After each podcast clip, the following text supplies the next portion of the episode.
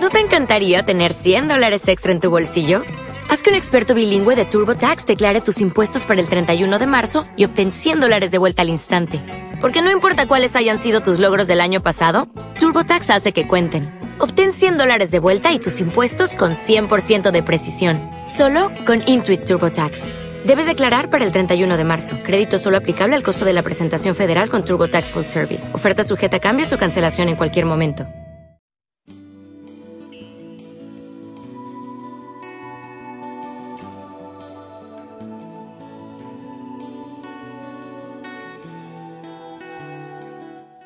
Les ofrecemos a continuación una conferencia del Padre José Antonio Sayés titulada Cristo, norma de vida.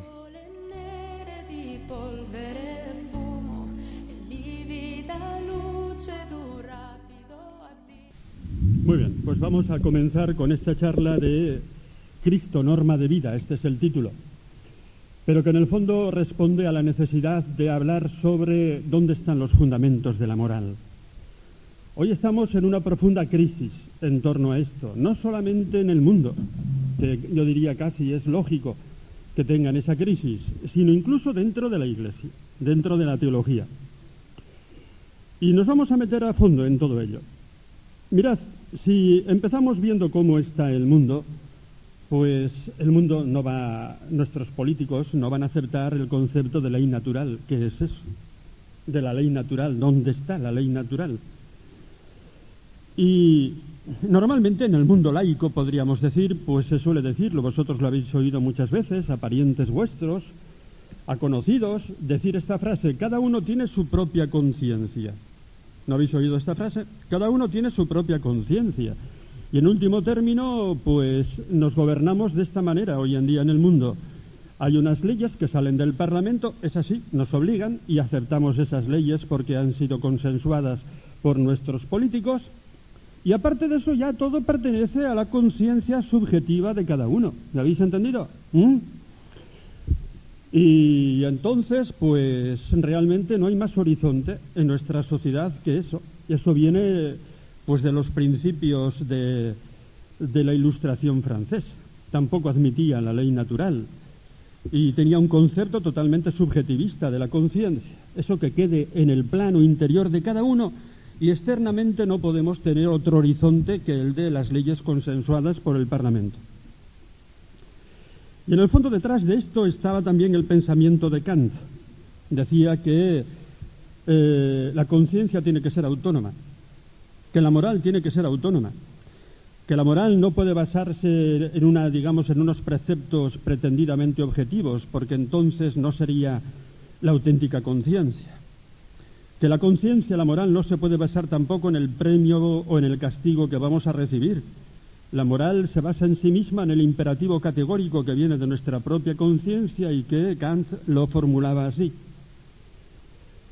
Eh, haz que el otro sea para ti no un medio, sino un fin. No utilices al otro como medio, sino como fin. Y nada más. Luego también en nuestro mundo hay otro concepto muy querido por la, cultura de hoy, que es el concepto de libertad. ¿No es así? Libertad es la palabra que más utilizamos, también uno de los eslogans fundamentales de la Revolución Francesa. Pero realmente, si después nos vamos al mundo de la Iglesia, al mundo teológico en el que yo me muevo, y que tiene también una repercusión tremenda, pues hay una profunda crisis que provocó que en el año 1993 el Papa sacara una encíclica que se llama Veritatis Splendor. ¿Os suena? 1993, a mi modo de ver, es la mejor encíclica de este Papa, con mucha diferencia. Cuando la leí me emocioné, porque entonces te das cuenta de que la Iglesia es capaz de encontrar otra vez el rumbo y hoy en día es la única luz prácticamente que tenemos en este mundo. Porque, mirad, cuando yo estudiaba, cuando yo era estudiante existía, aparte del cristianismo, existía el marxismo, existía el existencialismo, Hoy en día no hay nada, absolutamente nada. No hay más luz que la luz del cristianismo. Y entonces, cuando ves que la Iglesia tiene crisis, perdonar que sea tan claro, que la teología tiene crisis, pero cuando ves que la Iglesia es capaz de escribir una encíclica como la Veritatis Splendor, dice, señores míos, o el Espíritu Santo existe, o si no, la Iglesia no podría salir adelante. Bien, vamos a meternos, porque realmente hay una crisis, como os digo, de la que os voy a hablar, dentro, en el seno mismo de la teología. En el año 1968 salió una encíclica que se llama La Humane Vitae. ¿os suena? Yo me acababa de ordenar sacerdote el 23 de junio del 68, aquel año tan famoso porque se ha hablado muchísimo de la generación del, 68, eh, de la crisis del 68, allí empezó todo prácticamente. Y yo me ordené en junio, como os digo, y el 25 de julio de ese mismo año, 68, apareció la encíclica Humane Vitae. Una encíclica que abordaba el tema de los anticonceptivos, de la moral de los anticonceptivos. Este tema era un tema muy vidrioso, muy difícil, que ya muchos obispos quisieron plantear durante la celebración del Concilio Vaticano II. Muchos obispos. Y entonces el Papa Pablo VI entonces dijo, no, esto no se va a tratar aquí en el concilio. Ya esto me lo reservo yo para hacer una encíclica más tarde, ya formaré una comisión de expertos y me encargaré yo del asunto. Y así fue. Pablo VI creó una comisión de expertos, 70 expertos, teólogos, eh, incluso sociólogos, eh, psicólogos, y, eh, tenía, fijaros lo que son las cosas, esa, esa comisión de 70 miembros se reunía en el Colegio Español de Roma, en el Nuevo, en Vía Torrerosa número 2. Y aquella reunión que tuvo final, en esa reunión hubo un padre jesuita, profesor mío en la Gregoriana, el padre Fuchs, al que llamábamos en la gregoriana Miss Gregoriana, porque era guapo, tenía un, pelo plateado y además se perfumaba. Eso en un jesuita, a los jesuitas no les va el perfume, no les va la estética. ¿Entendido? Decía nuestro profesor Enrichi. Entonces, pues le llamábamos Miss Gregoriana y era un raneriano 100%, un hombre que enfocaba la teología influido por Karl Rahner y que estaba totalmente a favor de los anticonceptivos. Este hombre trabajó allí con la comisión y se ganó a muchísima gente y se los metió en el bolsillo. Y aquella comisión estaba tal, un, tal Boitila, ¿os suena? Y ese tal Boitila resulta que estaba en contra de la liberación de los anticonceptivos, pero resulta que no pudo llegar a la reunión. ¿Por qué? Porque los comunistas entonces, las autoridades comunistas de su país, Polonia, no le dieron el pase para venir al viaje. Total, que aquella comisión se puso toda prácticamente a favor de los anticonceptivos. Le dieron el informe a Pablo VI, Pablo VI el hombre lo leyó, lo tuvo eh, un montón de tiempo encima de la mesa de trabajo de, suya en el Vaticano, reflexionó, rezó, consultó, preguntó, rezó y rezó y rezó, al hombre sabía que se la jugaba. Y al final dijo a los anticonceptivos, no. ¿Por qué? Dijo, porque son intrínsecamente malos. ¿Por qué? Quizás esto en la encíclica no se explica del todo. Pero el hombre tuvo el coraje de decir no a los anticonceptivos y se armó un follón cuando salió la humanidad. Que a partir de ahí surgió una crisis dentro de la teología católica. ¿Para qué? Pues para darle una vuelta total a la teología moral.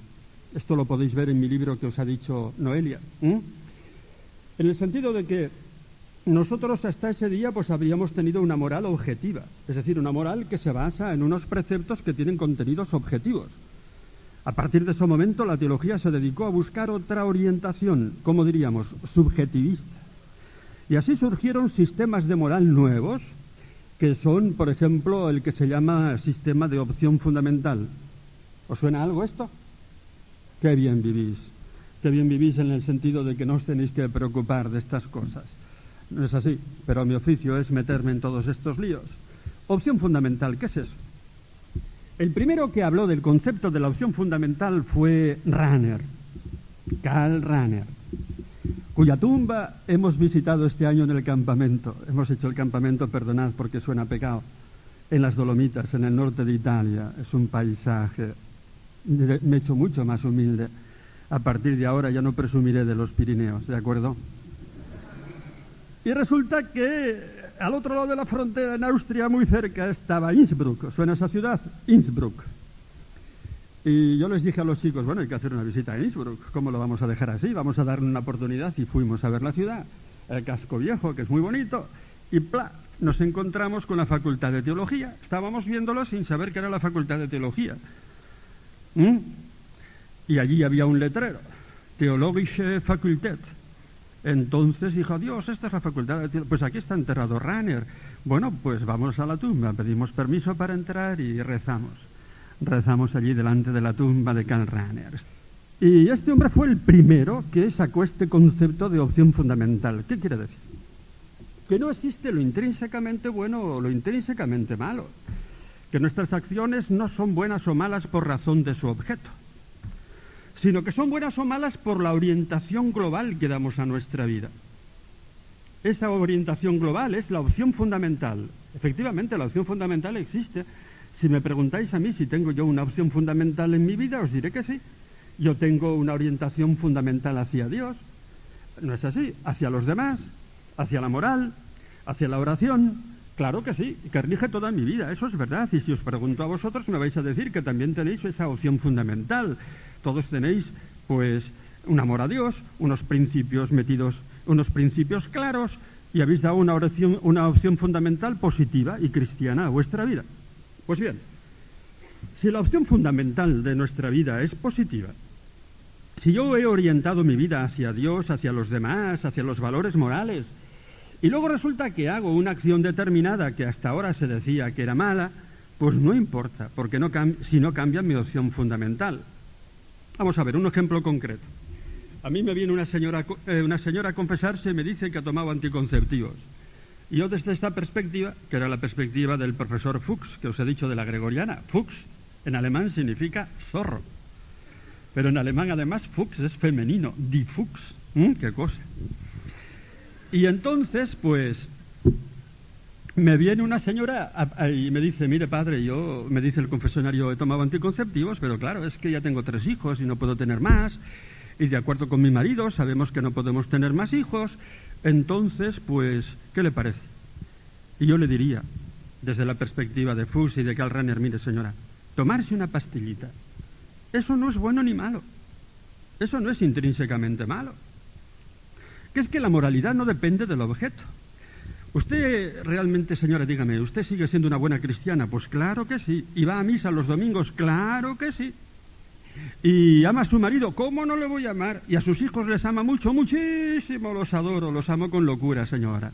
Usted tiene una opción fundamental positiva, porque tome usted una pastillita. Eso no va a ser un pecado mortal. ¡Qué tontería! ¿Me explico? Es que las acciones no dependen del objeto que tú haces. El profesor Fuchs incluso llegaba a admitir el aborto en algunas circunstancias. Si una mujer aborta, pero no porque quiere, sino porque no le queda más remedio. Una chica, por ejemplo, con 16 años que se queda embarazada porque ha tenido una relación con un chico. Pobre chica. Si no, es capaz de sacar ese niño adelante. Y resulta que es una buena chica, que va a misa, que ama a Dios, yo le digo tranquila, tranquila. En ese caso el padre Fuchs le diría tranquila, pues porque las acciones no son buenas o malas por su objeto. Eso es un objetivismo. Eh, todo depende de la opción fundamental que hemos dado a nuestra vida. Seguro que me habéis entendido, ¿no es cierto? ¿Sí o no? Y por lo tanto, señores míos, eso de la humana vitae ya está totalmente superado. La humana vitae la apoyan pues cuatro teólogos que quedan que son conservadores. Hoy en día todo el campo de la opción fundamental, pues no sé si os sonará el nombre de un teólogo al que el Vaticano le ha dado un palo hace unos años, Marciano Vidal. Pues ese hombre defendía también la opción fundamental. Y hay otro que enseña aquí, en Salamanca, Flecha, que dice lo mismo que Marciano Vidal. Pero como es profesor de Salamanca, pues no se le puede llamar atención. ¿Entendido? Y sigue diciendo eso. Y entonces, pues este hombre todavía no ha aceptado la humanevit y seguramente no la va a aceptar. Y así estamos en la iglesia. Así estamos en la iglesia. La humanevite decía que no se pueden tomar anticonceptivos, pero que cuando una mujer pues ha llegado a aquel número de hijos que puede llegar y por razones serias no puede tener más hijos, pues entonces puede utilizar eh, los métodos naturales para controlar los nacimientos. De eso los lo explico después, ¿vale? ¿Mm? Los métodos naturales. Para que os hagáis una idea, de todas las diócesis que hay en España, no llegarán a una docena cuyos obispos hayan creado en sus diócesis oficinas de métodos naturales. La tenemos en Pamplona. Pamplona tenemos, gracias a Dios, una oficina que la lleva un, un médico amigo mío y va muy bien. Y entonces este hombre está enseñando a aquellas mujeres que ya no pueden tener más hijos a utilizar los métodos naturales de control de nacimientos y lo está haciendo muy bien acompañado por una serie de, de señoras que le ayuden. Y luego surgió también otro sistema moral llamado proporcionalismo moral. Proporcionalismo moral. Vamos a ver, para que me entendáis lo que es esto, os voy a poner un ejemplo. Eh, pensamos en una mujer, en una señora que tiene un niño pequeñín, al que está amamantando, y llega un domingo y que resulta que esa mujer me dice, mire usted, señor cura, yo pues, pues como tengo que cuidar del niño que es tan pequeñín, no tengo nadie que me lo cuide, pues yo este domingo pasado me he quedado sin misa por cuidar al niño. Le digo yo a esa señora, tranquila señora, tranquila. Porque, primero, el objeto de su acción ha sido bueno, que es salvar la vida de su niño. Y luego, pues usted tiene que pensar en la proporción. Vamos a ver, es verdad que esa acción tiene un efecto malo, que se ha quedado usted sin, misa, pero tiene un efecto bueno, que es salvar la vida de su niño. Pues tranquila, señora, hay proporción. ¿Estáis de acuerdo con eso? Y usted no peca por haberse quedado sin misa un domingo eh, porque ha querido realmente salvar la vida de su hijo. Pero vienen estos moralistas y dicen, bueno, no, no, esto tiene que cambiar, porque la, acción no depende del objeto, no es buena o mala en razón de su objeto, sino simplemente, pues, de que haya proporción entre las consecuencias buenas y malas. Una chica, por ejemplo, que aborta, pero aborta pues porque realmente esa chica tiene 16 años y no puede hacerse cargo del niño. Vamos a ver. Todos los proporcionalistas, McCormick, Knauer y otros le dicen a esta señora, a esta chica, tranquila, tú has abortado, pero claro, tú no querías abortar. Entonces, fíjate, tú no te preocupes de si has abortado o no, porque la acción no es buena o mala por razón de su objeto. Tú piensas las consecuencias. Tú no te podías eh, hacer cargo de su, del niño. No es así. Y por lo tanto, pues tú has sacado tu vida adelante. Y bueno, el efecto malo es que va a haber un habitante menos en Madrid. Pero que haya, un habitante menos en Madrid, ¿no? Pues que no, no pasa nada. Por lo tanto, hay, hay proporción en tu acción. Además, nos están viniendo. Ahora Madrid está lleno de chinos, ¿lo habéis visto? Chinos, me metía el otro día en el metro y estaba lleno de chinos. Cuidado con los chinos, que trabajan mucho, comen de pie con palillos y siguen trabajando. Les gusta mucho el dinero y al final hacen mafias, ¿me habéis entendido? Yo he estado dando clases este año en China. ¿Mm? Cuidado con los chinos. Y entonces, pues que Madrid haya un habitante menos, pues no pasa. Solo hay que mirar la, la proporción entre los efectos buenos y los efectos malos. Pero el objeto, la acción en sí, matar o no matar a ese niño, eso no es intrínsecamente malo. Todo depende de que haya proporción entre las consecuencias buenas y malas. ¿Me habéis entendido? Por lo tanto, esta teología realmente llega a la conclusión de que no existe lo intrínsecamente malo, que todo depende de que tu opción fundamental sea positiva y todo depende después de que haya proporción entre las consecuencias positivas o negativas de tu acción. Pero no podemos decir que exista lo intrínsecamente malo. Todo depende de las circunstancias, todo depende de la opción fundamental de tu vida, todo depende de las consecuencias, pero no existe lo intrínsecamente malo. Este es el problema. Realmente hay un subjetivismo hoy en día en el campo de la moral tremendo. Tremendo. ¿Quién habla, por ejemplo, hoy en día de la moral sexual? Me refiero a sacerdotes o así. ¿Quién habla de eso? ¿Quién habla de eso? Además, como todos nos vamos a salvar, hay un teólogo jesuita, que fue jesuita, luego se dejó la compañía, que era de Lucerna, una ciudad preciosa en Suiza. Y este hombre ha escrito un libro sobre el infierno diciendo que podemos esperar que todos nos vamos a salvar. Sí, y da una argumentación tan pobre que me he sentido obligado a contestarle. En un libro que va a salir ahora. Dios mío, la que se va a armar. Pero mirad que se arme, alguien tiene que decir esas cosas y como yo, si no las digo yo, no las va a decir nadie. Y yo no voy a perder nada porque ya lo he perdido todo. No es que busque ser obispo, porque yo tengo amigos que quieren ser obispos y entonces son muy cautos, ¿me habéis entendido? Porque si no, no llegarán a obispos. Muchachos, estamos ese... A mí me importa un bledo ser obispo. No he movido nunca un dedo para ser obispo, no lo voy a hacer, ¿cierto? Porque ya me he marcado demasiado. Bendito sea Dios, pero cuando yo llegue al cielo, Jesucristo me dará un abrazo.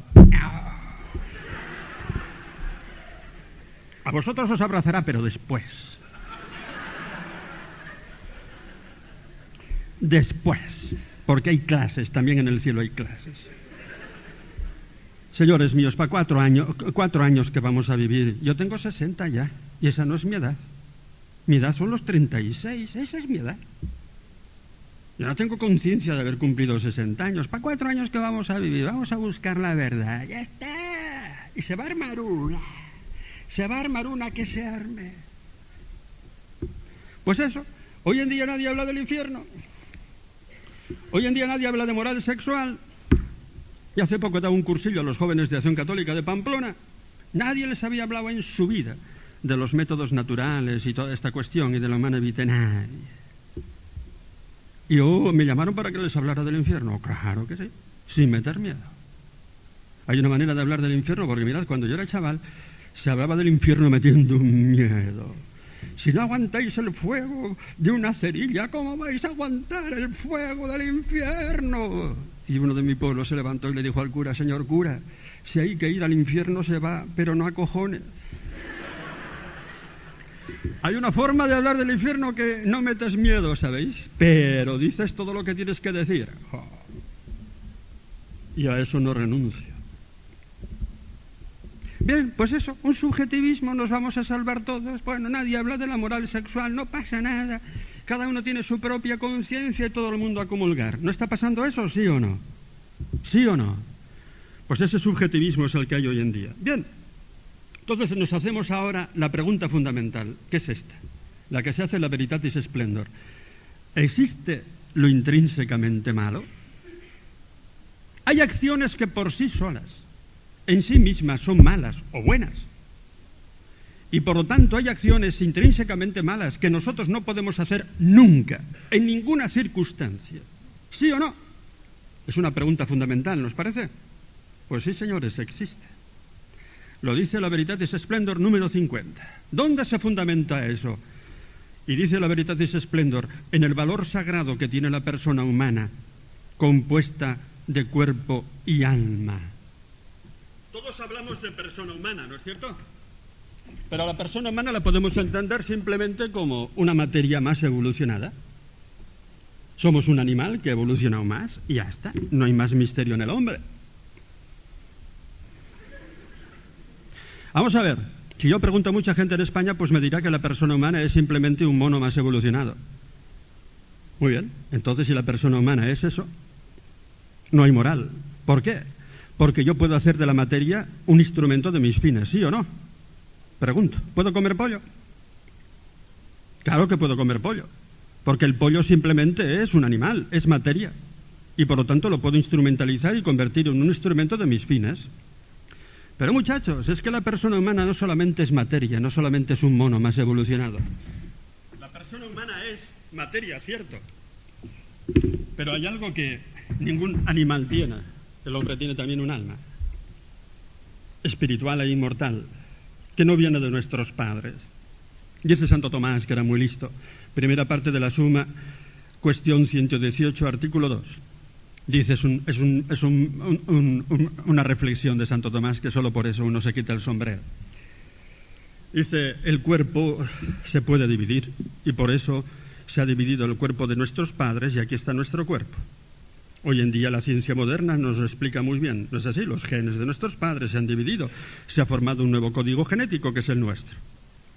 Pero dice, el alma humana no se puede dividir porque es espiritual y no tiene partes entonces ciertamente no viene de nuestros padres, viene directamente creada por Dios. Y me gustaría hablaros del alma humana, solamente me dejáis daros una prueba, un par de pruebas, hay ocho. ¿Me dejáis daros un par de pruebas de que existe el alma humana, sí o no? Dos. ¿Sabéis quiénes son los gemelos? No los mellizos. Los gemelos tienen el mismísimo código genético, tienen que ser los dos niños o las dos niñas. Los mellizos pueden ser uno niño y otro niña. Los gemelos son iguales, absolutamente iguales. Sin embargo, cada uno de ellos tiene la experiencia de tener un yo único, radicalmente irrepetible y absolutamente original, ¿sí o no? ¿De dónde viene esa experiencia de ese yo único? De la genética, de la genética no, porque es la misma. Entonces, decía un científico norteamericano que se ha convertido, Eccles, premio Nobel de Medicina, tiene que haber algo más allá de la genética. Eso es el alma. Este hombre empezó a convertirse porque llegó al convencimiento de que el hombre no se puede reducir a cuerpo. Los gemelos tienen un yo único, irrepetible, absolutamente original. Yo tengo la certeza absoluta de que yo soy único. ¿Os pasa a vosotros eso, sí o no? A los gemelos les pasa lo mismo. Tienen un yo único, radicalmente irrepetible. ¿Eso de dónde viene esa experiencia? De la genética no, porque es la misma. Otra prueba de la existencia de Dios, la, la existencia del alma, la libertad. La libertad es autodeterminación. Yo estoy determinado en mis genes por mis padres, aunque no sé, yo soy feo y mi madre era la chica más guapa del pueblo, ¿sabéis? Lo puedo demostrar, ¿eh? tengo fotos de cuando tenía 18 años, aquí no hay ni una que se la pueda igualar a mi madre. Ya os la enseñaré en, el cielo. ¿Mm? Bueno, bien, pero tenemos un cuerpo con mayor salud o menor salud de acuerdo con los genes que hemos recibido de nuestros padres. Estamos determinados por los genes que hemos recibido de nuestros padres, pero, ojo, hasta un cierto punto, porque luego llegamos a un nivel de vida en el que vemos que no estamos determinados. Yo me decido a mí mismo a ser cura o a no serlo. Yo me determino a mí mismo a venir aquí a dar esta charla o a no venir. Si me determino a mí mismo, quiere decir que no estoy determinado por mis genes. ¿Estáis de acuerdo con esto, sí o no? Por lo tanto, hay en mí algo que trasciende los genes. Eso es el alma espiritual. Podríamos dar pruebas y pruebas, pero no me puedo detener más. Y precisamente ahora aquí viene a Santo Tomás, puesto que el alma espiritual no puede venir de nuestros padres, viene directamente creada por Dios. Eso lo sigue diciendo el magisterio constantemente, el magisterio moderno.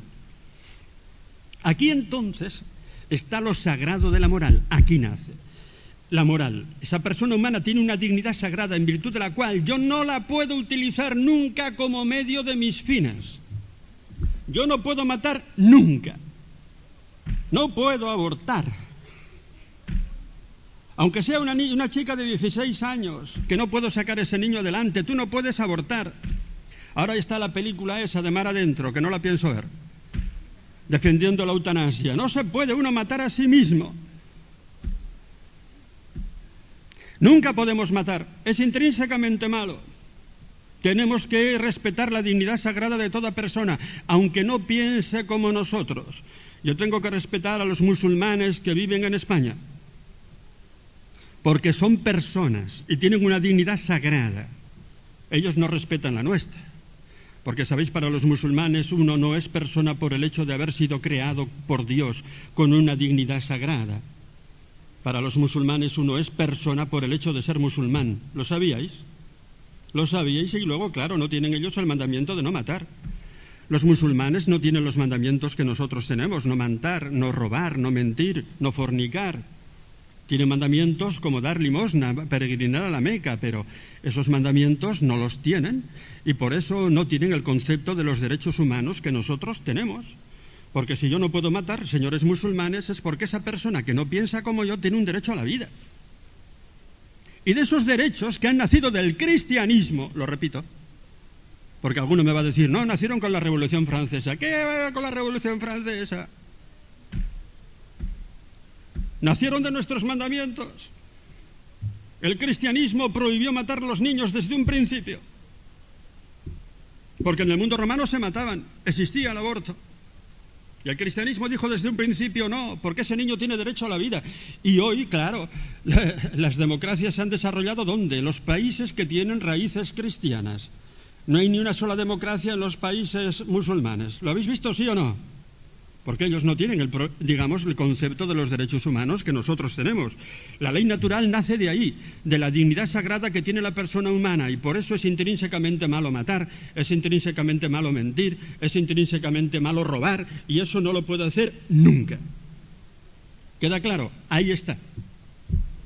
Y tenemos que tener el orgullo de ser cristianos. A nosotros nos pueden matar los musulmanes, nos pueden meter una bomba en Madrid y matar a ciento noventa y tantas personas. Pero nosotros podemos tener el orgullo, ah, si nuestros políticos fueran cristianos y no tuvieran complejos. Me cachis la mar. ¿Cómo cambiarían las cosas? Porque si tú quitas a Dios, tienes que quitar también el alma humana. ¿Me explico sí o no? Y entonces si quitas a Dios no hay ley natural. Y tú no puedes hablar de la ley natural si no la fundamentas en Dios. Por lo tanto, no te acomplejes.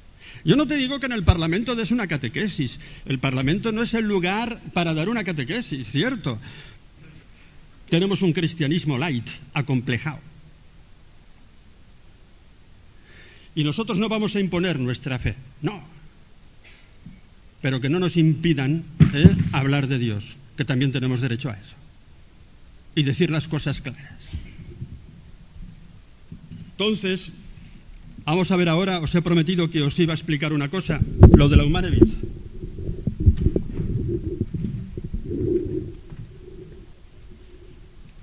Vamos a ver, ¿por qué la Humanevite dice que anticonceptivos no y métodos naturales sí?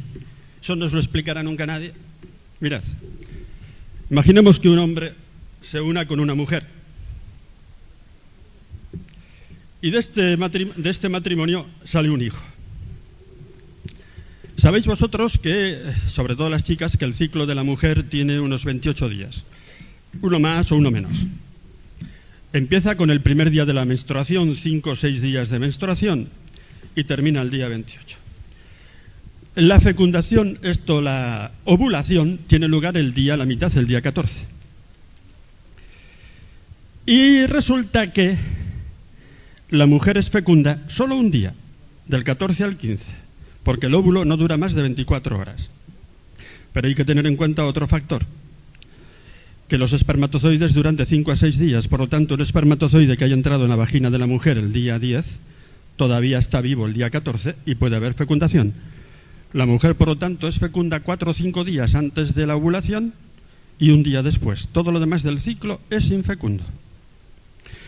Entonces, ¿por qué la humana te dice no a la a, los métodos anticonceptivos. Porque cuando este día fecundo, el día 14, se genera ese niño, ahí ha intervenido Dios, creando el alma humana. ¿Me explico?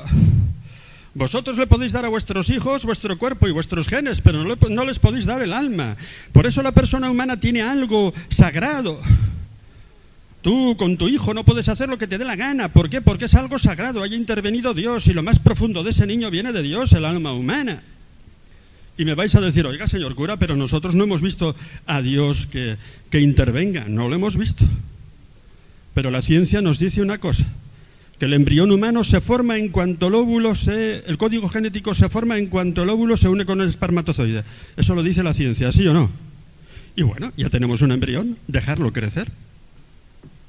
Si lo dejáis crecer os daréis cuenta que llega a ser una persona y que tiene una capacidad racional, que tiene libertad, propiedades que no son de la materia sino del alma. ¿Me explico? Basta dejarlo crecer. Entonces, si realmente llega a ser persona después porque lo vemos, es porque indudablemente Dios ha intervenido ahí, justo. Y entonces, ¿qué pasa? Los métodos anticonceptivos es decirle a Dios, se le pone aquí una barrera, ligadura de trompas, píldora, etcétera, y se le dice a Dios, tú aquí no intervienes, creando el alma humana. Y por eso Juan Pablo II, más adelante, dijo que la anticoncepción es un acto de rebelión contra Dios creador. Toma ya. No le deja crear lo más profundo de la persona humana. Es que la generación humana no es como la generación de los conejos. Aquí interviene Dios.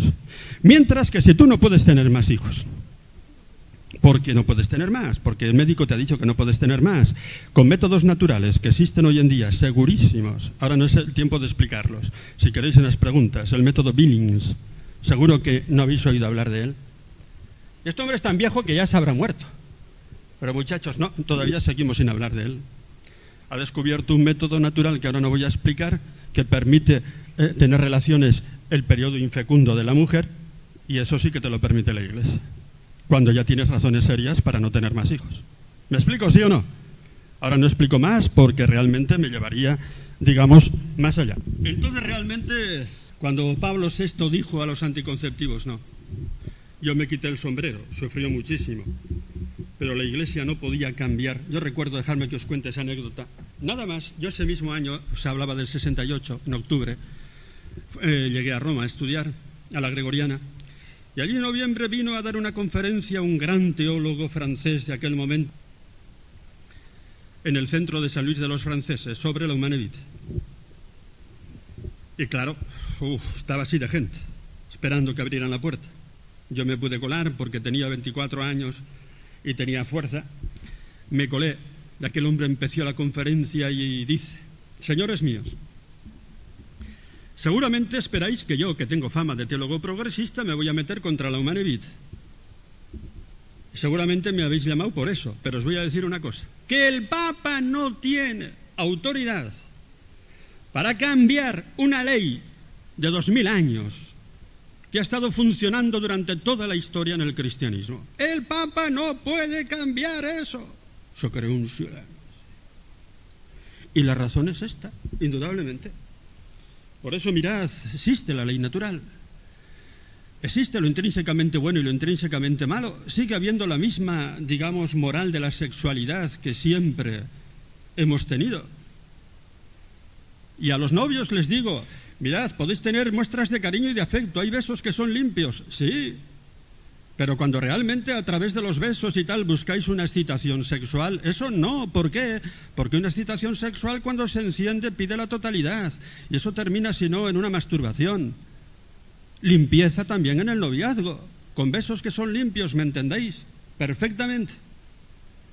Y la Iglesia realmente pues sigue manteniendo lo mismo, aunque somos muy pocos los que nos atrevemos a decirlo. Pero ya os digo, como yo ya no me juego nada porque lo he perdido todo, me permito el lujo de deciros la verdad. Vale más conocer la verdad, sí o no. Este año en el campamento bueno, no, después del campamento. Me fui con los sevillanos a tomar un pescadito frito en Sevilla, de esos pescaditos que saben a pecado. Qué cosa más rica. Con unas olivas que tienen aliñadas. Qué cosa más rica. Y entonces estábamos en una terraza de Sevilla, en una terraza debajo de unos naranjos, en el bar modesto, tomándonos el pescadito frito, 12 o 13 chicos y chicas, yo con Clerman. Y había un señor frente de mí que estaba detrás de, Ana, tú no lo veías, que no hacía más que mirar a nuestro grupo. Y otros más miraban. Y miraban porque había un grupo de jóvenes allí con un cura. Eso no es normal. Vestido de cura, y eso no es normal. Pero además veía la alegría de los chicos. Y eso tampoco es normal. Porque no es normal ver unos chicos sonrientes, felices, llenos de alegría. No es normal. Y además las chicas vestían pues como no visten hoy en día, vestían con decencia y eso tampoco es normal. Y aquel señor no hacía más que mirar y me daban ganas de decirle, mire usted, no lo hice, pero quizá me duele, es que somos cristianos. Cachis la mar no lo hice, pero no por cobardía, sino porque se me olvidó. Somos cristianos y eso se tiene que notar hasta en eso. ¿Lo habéis entendido? Sigue existiendo la moral. Bien, pero muchachos, hasta ahora no he hablado de Cristo. Y el título de la charla era Cristo, norma de vida. ¿Qué tiene que ver Cristo con todo esto? Este es el último punto y el más importante. Dice San Pablo, carta, carta a los Romanos capítulo 7. Dice, me caches. ¿De qué me sirve a mí la ley que me dice lo que tengo que hacer y lo que no tengo que hacer? Si la ley no me da la fuerza para cumplir los mandamientos. Además, la ley me hace consciente de mi propio pecado. Y empeora la situación porque me lleva a cometer un pecado formal. Entonces, ¿de qué me sirve a mí la ley? ¿Quién me librará de esto? Porque la ley, yo he sido fariseo toda la vida. Pero vamos a ser sinceros, yo no tengo capacidad para cumplir toda la ley. Entonces, ¿quién me librará de esta situación? Y dice, Cristo nuestro Señor, que ha entregado su vida por mí. Qué bonito es esto.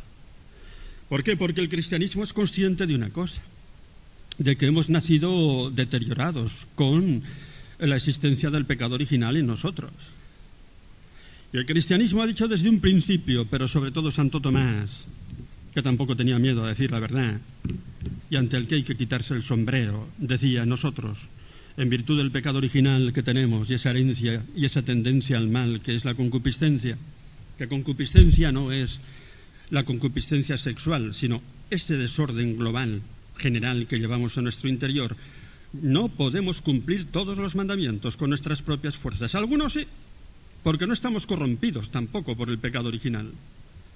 Pero sin la gracia de Cristo realmente no podemos cumplir. Por eso San, San Pablo dice que el cristiano se justifica por la fe. Toma ya.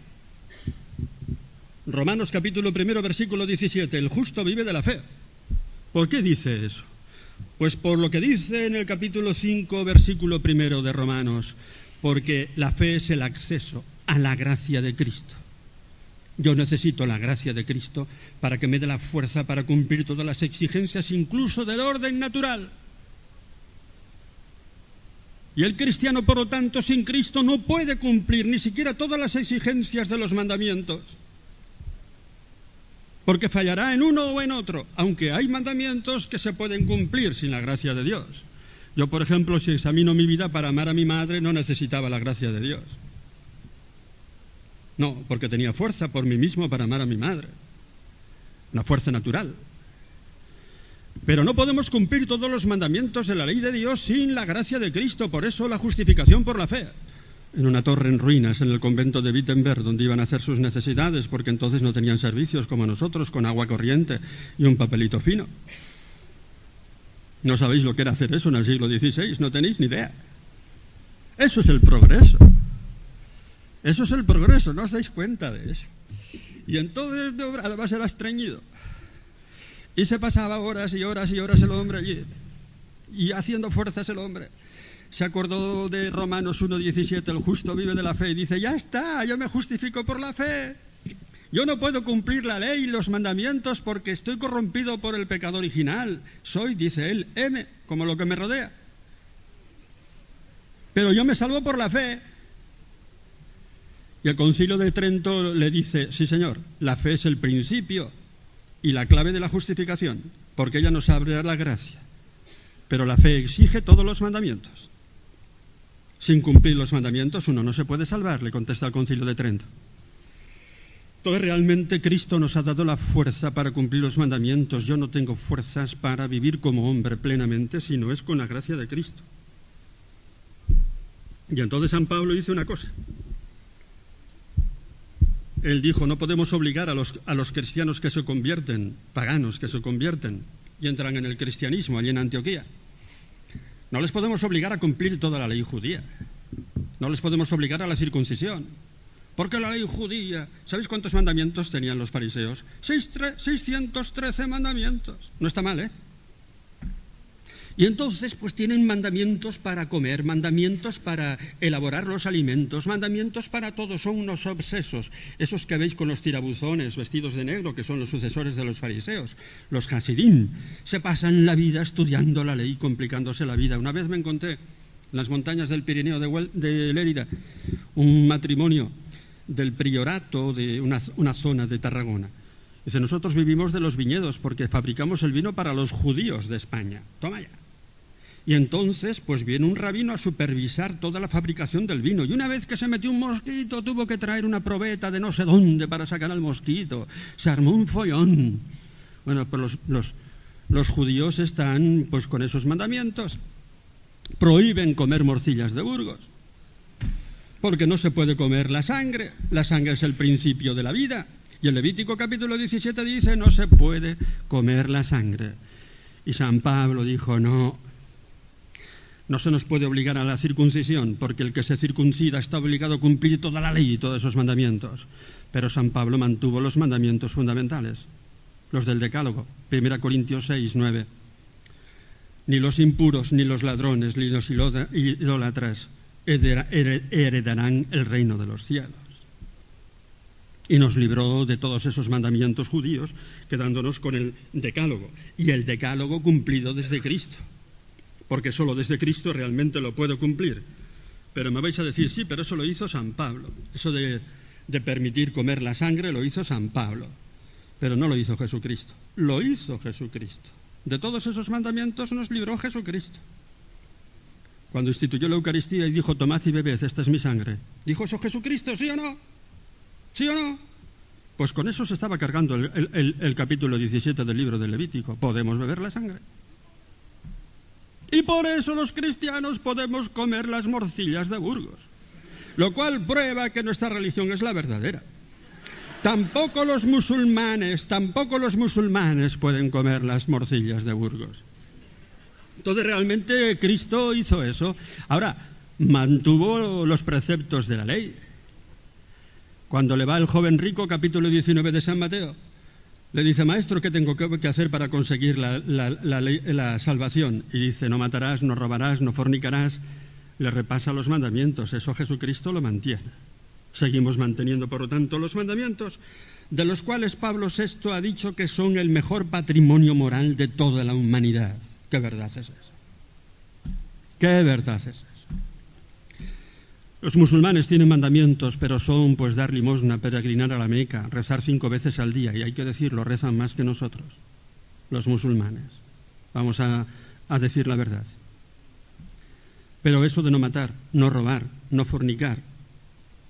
Además Jesucristo coge los mandamientos y los amplía y los profundiza. Hasta ahora se os ha dicho no adulterarás, pero yo os digo que el que mira a una mujer deseándola en su corazón ya ha pecado. Toma ya. No podemos pecar ni siquiera de pensamiento. ¿Habéis entendido? Entenderme bien. Malos pensamientos también me vienen a mí. ¿Sí o no? Porque estoy bien hecho. Estoy bien hecho y me vienen malos pensamientos. A todos os vendrán. Eso no es pecado. Uno no llega a pecar hasta que no busca en ellos consciente y libremente una excitación, ¿no? Entonces sí, y el cristianismo realmente pues presenta el mejor patrimonio moral que tiene la humanidad. De ahí nacen todos los derechos en los que se funda realmente después la democracia. Por eso, ya termino, habría que hacer una cosa, muchachos, no avergonzarnos de ser cristianos. Ese es el problema que tenemos. No tener complejos. Este año en el campamento Estábamos en un albergue allí en las Dolomitas, pues que era una institución civil y no tenía capilla, lógicamente. Necesitábamos una capilla. Y nos dijeron allí, pues miren, allí hay una casa de la diócesis, allí tienen una capilla en el sótano. Vamos allí que a la capilla. Los 50 muchachos, yo con ellos. Y me encuentro la chica, la portera, y le digo, mire, nosotros somos un grupo de chicos españoles que queremos decir misa y también hacer exposición del Santísimo, traemos todo. No, pero es que no se puede. Porque claro, tenían que haber avisado antes, pero hombre, acabamos de llegar.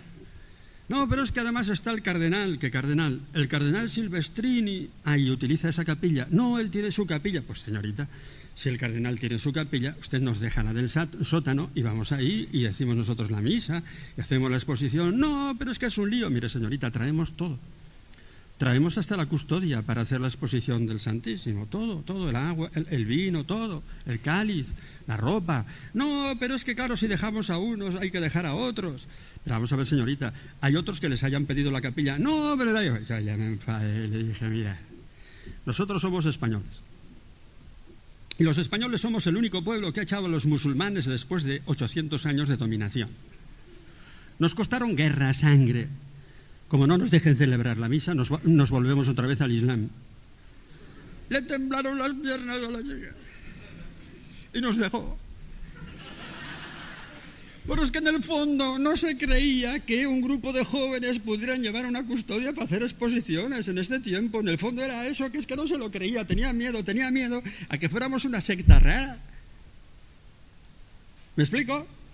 Pues hay que quitarse el complejo y tener el coraje de de ser cristianos y rezar delante de la gente. Nosotros hemos hecho este año dos misas en el monte, en un sitio discreto, sin estorbar a nadie, pero la gente que pasaba cerca lo veía. Lo veía. No tener complejos. Señores míos, porque tenemos la verdad, y termino ya con esto, en este mundo ya no hay más luz que la luz del cristianismo. Yo no sé si sabéis que se están convirtiendo constantemente gente importante, intelectuales al cristianismo. Claro que esto no lo dice la televisión. Nos va a decir la televisión que el mayor exponente de la, filosofía analítica del lenguaje en Estados Unidos, McIntyre, que yo lo estudiaba cuando era ateo, se ha convertido diciendo, me convierto y me paso al catolicismo. ¿Por qué? Porque la filosofía que yo he estudiado toda mi vida es una forma de perder ocho horas diarias estudiando inútilmente. Oh, oh, ¿Cómo disfruto yo con eso? Luego me tengo que confesar. Riesenfeld lo había estudiado, el mayor exegeta sueco, luterano, de la escuela de Uppsala. Me enteré de que se había convertido. Le llamé al padre Banois, jesuita, jesuita ya viejo, de los buenos. Padre Banois, ¿es verdad que se ha convertido Riesenfeld? Sí, dígamelo otra vez, padre Banois, dígamelo. Sí.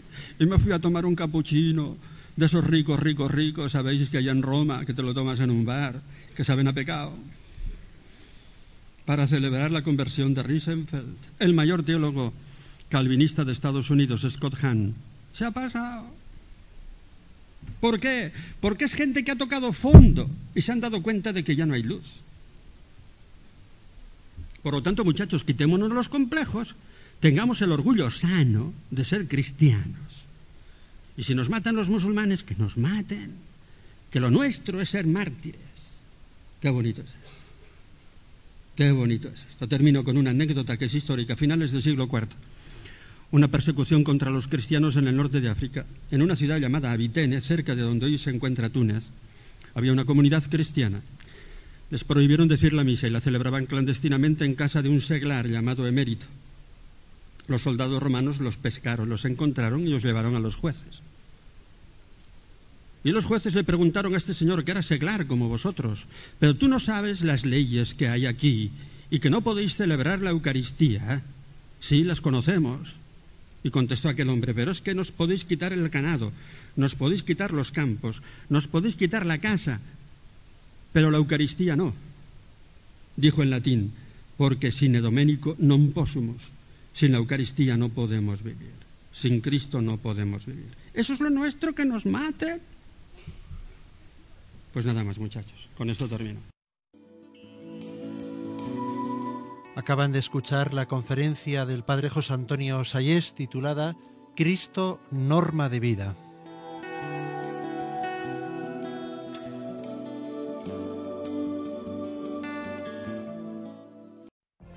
What if you could have a career where the opportunities are as vast as our nation, where it's not about mission statements, but a shared mission? At U.S. Customs and Border Protection, we go beyond to protect more than borders from ship to shore, air to ground, cities to local communities. CBP agents and officers are keeping people safe. Join U.S. Customs and Border Protection and go beyond for something far greater than yourself. Learn more at cbp.gov/careers.